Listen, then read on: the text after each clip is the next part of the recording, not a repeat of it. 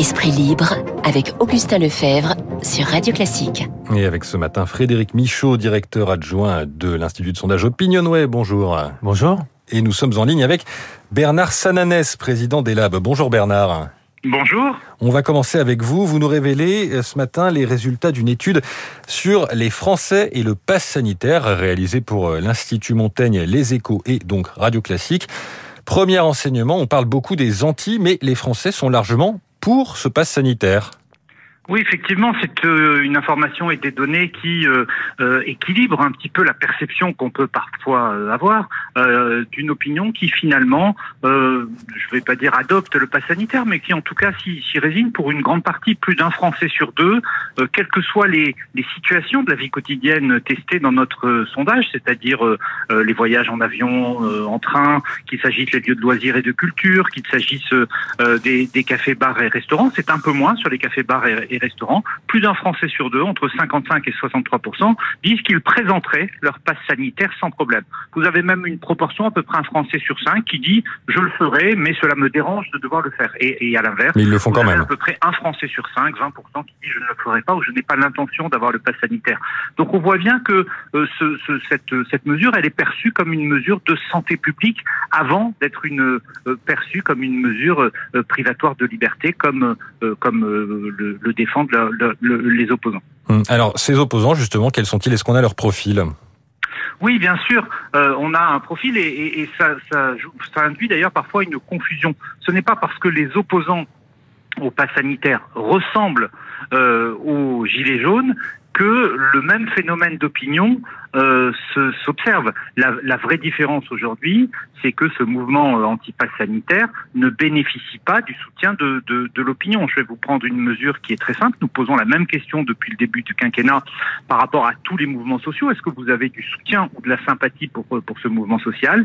Eh bien, euh, les anti-pass sanitaires euh, soutien plus sympathie 37%. C'était exactement le double, 73% au début du mouvement des, des Gilets jaunes. Alors il y a, pour répondre directement à votre question, effectivement, des ressemblances on trouve bien sûr euh, différents opposants au pass sanitaire, euh, qui émane de sympathisants politiques euh, du Rassemblement national ou de la France insoumise, donc une opposition politique, une opposition générationnelle, les moins de 35 ans sont les plus nombreux par tranche d'âge à, être, à y être opposés. Ça, c'est une différence avec la sociologie des, Gilets jaunes qui étaient plus des, actifs de 35 à, 50 ans.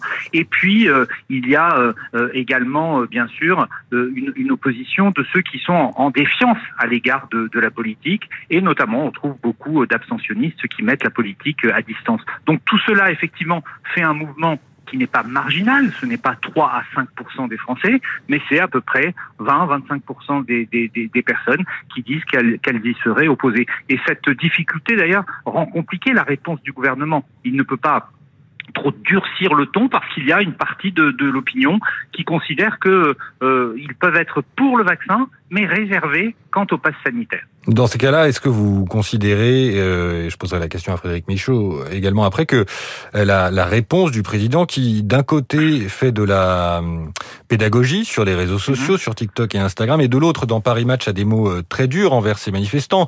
Il dit euh, Je ne crois pas qu'il y ait une grande efficacité à manifester contre le virus, d'après ce que j'ai compris du fonctionnement. Il est un peu dans une position d'équilibriste. Oui, et puis vous l'avez dit vous-même, il s'adresse à, deux publics, en quelque sorte, de cibles différentes, dans deux médias différents. Les euh, personnes qui sont euh, sur TikTok euh, ne sont pas évidemment les lecteurs de Paris Match. Dans les lecteurs de Paris Match, il y a beaucoup plus, pas seulement, mais beaucoup plus de, personnes de plus de, de, de, 50 ans qui sont en soutien du président de la République et qui effectivement parfois expriment de, l'incompréhension vis-à-vis de ceux qui sont contre le pass sanitaire. Et sur ce qui est des, jeunes d'Instagram ou de TikTok, là on cherche encore à convaincre ceux qui seraient réticents et surtout ceux qui seraient sensibles à la question des, libertés. Parce que là, il y a un point sensible, on verra bien sûr aujourd'hui avec la décision du Conseil constitutionnel, si on n'a plus que 15% de Français qui disent qu'ils ne se feront pas vacciner, les opposants au pass sanitaire ou ceux qui sont réservés sur le pass sanitaire sont quand même plus nombreux et c'est l'argument des libertés qui fait la différence. Frédéric Michaud euh, d'Opinion Ouest, sur cette réponse du président de la République aux, manifestants, est-ce que ça vous semble une bonne stratégie? Mais c'est sans doute la seule stratégie qu'il peut mettre en place. Euh, le chef de l'État est dans son rôle quand il fait de la pédagogie, quand il cherche à expliquer euh, sa stratégie sanitaire, quand il cherche à, défendre euh, sa politique, quand il cherche à, convaincre.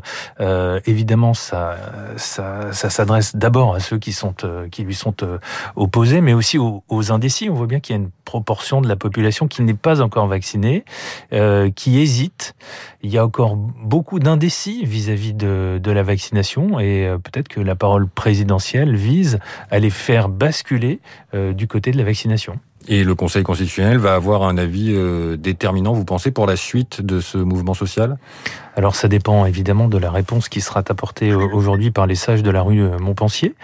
Euh, une une adhésion euh, pleine et entière, une validation pleine et entière de l'ensemble des mesures euh, qui sont contenues dans, ce texte législatif par, le Conseil constitutionnel serait évidemment une victoire symbolique extrêmement forte pour le, pour le gouvernement. Et puis ce serait un, revers pour, pour les opposants au pass sanitaire. Mais on s'attend plutôt à, à, une réponse mitigée. Peut-être que le, le Conseil constitutionnel pourra retoquer tel ou tel point du texte et, dans ce cas-là, euh, chacun pourra y trouver un motif de satisfaction. Bernard Sananès, euh, je reviens à cette enquête de l'Institut ELAB que vous avez réalisée pour euh, Radio Classique. La vaccination obligatoire, beaucoup de Français y sont favorables, une majorité. Le sujet est revenu sur la table récemment, mais la, proportion de Français qui y sont favorables n'évolue pas tellement. Non, elle n'évolue pas euh, nettement. On est toujours à 6 Français sur 10. Et là, effectivement, ce serait un sujet plus compliqué pour, pour, le, pour le gouvernement. Quand vous avez 20 à 25% de personnes opposées au pass sanitaire, vous pouvez vous dire, et c'est ce que nous avons évoqué tout à l'heure, il y a une majorité forte pour cette euh, mesure, que ce soit une majorité d'adhésion ou une majorité euh, pragmatique qui se dit qu'il n'y a pas d'autre solution. La vaccination obligatoire, avec 6 Français sur 10 favorables et 4 Français sur 10 qui seraient, qui seraient réservés, opposés pour l'instant en tout cas, euh, cela pose un autre problème pour, pour le gouvernement, c'est bien sûr le problème de l'effectivité de cette mesure. Quand vous prenez une mesure comme la vaccination euh, obligatoire, euh, comment faites-vous pour la faire appliquer avec 4 Français sur 10 qui vous disent qu'ils n'y seraient pas favorables Donc c'est vrai que là, le, le rapport de force va sans doute faire que le gouvernement et l'exécutif va, va réfléchir avant de, de se lancer dans cette, dans cette nouvelle phase. En tout cas, du côté de l'opinion, bien sûr, il y a des raisons sanitaires qui pourraient y, y conduire. Hum, Bernard Sananès, alors que la présidentielle se rapproche de plus en plus, euh, un des autres enseignements de cette étude de l'Institut ELAB, c'est que nos concitoyens sont largement favorables à la pause dans les réformes qui semblent devoir marquer la fin du quinquennat. Oui, alors il faut bien sûr contextualiser hein, cette enquête qui a, été faite en, début de, semaine et qui indique au moment où euh, tous les médias et, tous les Français euh, expriment leurs craintes par rapport à, cette quatrième vague, bien sûr, euh, l'esprit n'est pas aux, réformes, le contexte n'est pas euh, aux réformes. En tout cas, c'est comme ça qu'ils le, qu'ils le conçoivent. Et, on verra, on verra la rentrée. Mais pour l'instant, il n'y a pas beaucoup d'espace pour autre chose que pour la gestion de la crise sanitaire. Euh, une très immense partie de, de l'opinion, que l'on soit euh, pour ou contre le vaccin ou le pass sanitaire, se dit mais comment on va sortir de cette période qui dure maintenant depuis 18 mois?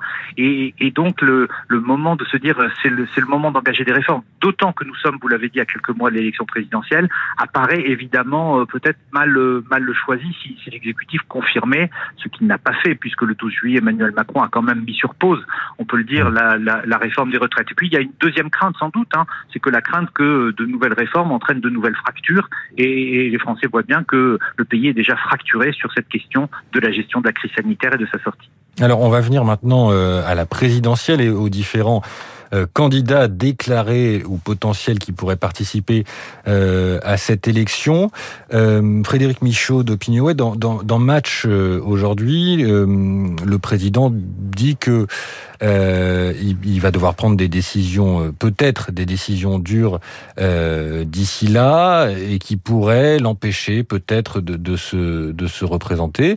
Euh, Est-ce que ça vous semble crédible ce scénario? Est-ce que c'est quelque chose que les, les, les Français, enfin, auquel pensent les Français? C'est un scénario qui n'est pas improbable, mhm. qui n'est pas impossible, euh, mais c'est, ce n'est pas un scénario de, de travail euh, aujourd'hui euh, pour, pour l'exécutif. On voit bien que la réalité politique est extrêmement mouvante. Il y a des mouvements sociaux qui apparaissent très très vite. Il y a une situation sanitaire également qui n'est pas stabilisée. Tout ça est de nature peut-être à, à, constituer un risque politique fort pour, pour le chef de l'État. néanmoins, à la fin d'un premier mandat, a fortiori quand c'est un, un quinquennat, la plus plupart des, des, présidents de la République cherchent à euh, se représenter. Tous n'ont pas été en mesure euh, de le faire. Hein. Ce n'a pas été le cas, par exemple, pour, euh, pour François Hollande. Mais en tout cas, on, sent bien que la volonté présidentielle de euh, participer à une nouvelle campagne est bien présente. Il dit qu'il faudra peut-être prendre des décisions euh, rapides et peut-être difficiles. Je le fais euh, sans penser à mon à mon propre agenda. est-ce que est-ce que est-ce que cette Bernard Sananès, vous pensez aussi que c'est une hypothèse possible euh, ce, le fait qu'Emmanuel Macron ne puisse pas, ne soit pas en mesure de se représenter Écoutez, aujourd'hui, hein, toutes données étant euh, comparables, aujourd'hui, euh, comme l'a dit Frédéric Michaud très justement, aujourd'hui ce n'est pas une hypothèse euh, crédible. Après, il mm. peut se passer beaucoup de choses, mais d'abord, le, le, président de la République, sur un plan politique, hein, je ne parle pas là de la crise sanitaire, bénéficie d'un socle d'opinion très très différent de celui qu'avait François Hollande à l'époque, qui était très impopulaire, même et jusque dans son camp. Et c'est ça qui en fait a, a, a, a, finalement entraîné le retrait de, de, de François Hollande, qui était minoritaire, que ce soit dans les intentions de que ce soit en code de popularité, au sein même des électeurs de gauche et même euh, à la fin des sympathisants, d'une partie des sympathisants euh, socialistes. Ce n'est pas le cas pour Emmanuel Macron, dont le socle électoral, son électorat de premier tour, plus euh, une partie, 35 à 40 des électeurs de droite, euh, lui reste lui reste attaché. Cela fait une équation politique qui est très différente. Et puis Emmanuel Macron, pour l'instant, n'a pas, il a des opposants, il a plusieurs opposants, de Marine Le Pen à Jean-Luc Mélenchon, candidat de droite, mais il n'y a pas encore un candidat, il n'y a pas pour l'instant un candidat qui semble le menacer. Alors on est bien loin de l'élection présidentielle mais tout cela, effectivement, laisse plutôt euh, penser à une nouvelle candidature euh, du président sortant. Alors, dans cette interview de Paris Match, il y a aussi une petite phrase d'Emmanuel Macron euh, dans laquelle il fait son mea culpa. Il y a des choses que je ferais différent. On vit de ces erreurs. J'en ai fait comme chacun. Frédéric Michaud, c'est un président qui a souvent été qualifié de hautain, méprisant. Est-ce qu'il a besoin de corriger son image sur ce point? Oui, d'autant plus que l'un des risques du mouvement actuel, du mouvement social contre euh, le pass sanitaire est de réactiver le souvenir euh, du mouvement des, Gilets jaunes, au cours euh, duquel le président de la République était apparu effectivement comme très condescendant, comme autoritaire, comme sourd d'une certaine manière aux, aspirations du peuple. C'est l'un des, reproches qui lui est le plus adressé et qui structure en partie l'image du, du président de la République. De ce point de vue-là, là on a les prémices d'une correction euh, d'image dans la perspective de, de l'élection présidentielle à travers ce mea culpa. Hmm. Bernard Sananès, il est nécessaire ce mea culpa, effectivement? Oui, mais ce n'est pas ce n'est pas le, le, le, premier. Effectivement, oui, il y, en a déjà eu, mais est-ce qu'il y a besoin d'imprimer alors ça, ça a eu un, ça a eu un, ça a eu un impact, hein, parce que vous savez, il y a un indicateur qu'on suit euh, de près, euh, nous sondeurs, c'est c'est la part des, des, des, Français qui ne font pas du tout confiance à l'exécutif. Et cette part euh, des Français qui ne font pas du tout confiance à l'exécutif, elle était, j'imagine que Frédéric Michaud doit avoir les mêmes données que moi, elle était quasiment à, à, un Français sur deux au moment des Gilets jaunes. On est redescendu à 30%, mais depuis deux mois, cela remonte. On est dans ce baromètre que nous publions aujourd'hui pour les échos et radio classiques à 35%. Donc on a 60 6% des Français qui ne font pas confiance à Emmanuel Macron, dont 35% qui ne lui font pas du tout confiance. Et il est sûr que vis-à-vis de cela, euh, la parole du président de la République ne, change rien. Ils sont en, défiance, j'allais dire, permanente et structurelle. Et euh, cet électorat-là ne bougera pas. C'est un électorat qui, de toute façon, même au second tour, soit s'abstiendra, soit euh, ira voter pour l'opposant d'Emmanuel Macron, si, si, la configuration, bien sûr, est, est celle-ci. Bernard Sananès, euh, dans ce, euh, ce, baromètre des personnalités politiques, euh, c'est Édouard Philippe qui arrive en tête, personnalité politique préférée des Français. Emmanuel Macron va devoir s'appuyer sur son ancien Premier ministre ou tenter de s'appuyer dans cette campagne? En tout cas, quand on observe les, résultats effectivement de ces enquêtes, on voit bien que Édouard Philippe euh, s'installe dans, l'opinion. C'est la seule personnalité dans notre baromètre qui passe euh, la barre des 50% d'opinion euh, favorable, ce qui évidemment s'explique notamment par le fait qu'il n'est pas aux affaires et qu'il n'est pas dans le débat politique, mais mais pas seulement, et que Édouard Philippe n'est pas perçu dans l'électorat d'En Marche, notamment dans l'électorat macroniste, comme un rival. Il pourrait donc, si le président de la République décidait ainsi, être un atout. Il pourrait évidemment jouer un rôle clé euh, dans la campagne pour essayer d'élargir encore le socle de la majorité présidentielle. Alors dans ce baromètre euh, que vous nous révélez, Bernard Sonnens, Édouard Philippe arrive en deuxième position chez les sympathisants de droite. Le premier, c'est Nicolas Sarkozy, qui est euh, retiré de la vie politique. Et le troisième, donc, qui pourrait être un candidat potentiel pour la présidentielle, c'est François Barouin. Mais il a dit qu'il ne voulait pas y aller. Est-ce que euh, cette popularité pourrait le faire changer d'avis, vous pensez? Écoutez, ça, je, il n'est pas dans sa tête, évidemment, mais de, de, François Barouin et je ne sais pas ce qu'il en pense. François Barouin bénéficie depuis euh, depuis euh, plusieurs mois d'une cote de popularité euh, toujours positive dans l'électorat de droite. On voit bien ce mois-ci que les candidats qui se sont déclarés, Xavier Bertrand et Valérie Pécresse notamment, reculent après avoir beaucoup progressé au moment des élections régionales, sans doute parce qu'il y a la crainte dans, dans une partie de, de l'électorat de droite, il y a la crainte de la division et la crainte que deux candidatures conduisent forcément à, à, à l'échec. Et donc les personnalités qui ne sont pas candidates, que ce soit François Barouin, dans une moindre mesure euh, Laurent Wauquiez, qui progresse également euh, chez les sympathisants de droite pour le deuxième mois consécutif, peuvent euh, en profiter. On verra évidemment quand, par exemple, si Laurent Wauquiez déclare, déclare sa candidature, si lui aussi est atteint par ce risque de, de la division. Je crois que c'est une donnée qu'il faut vraiment prendre en compte.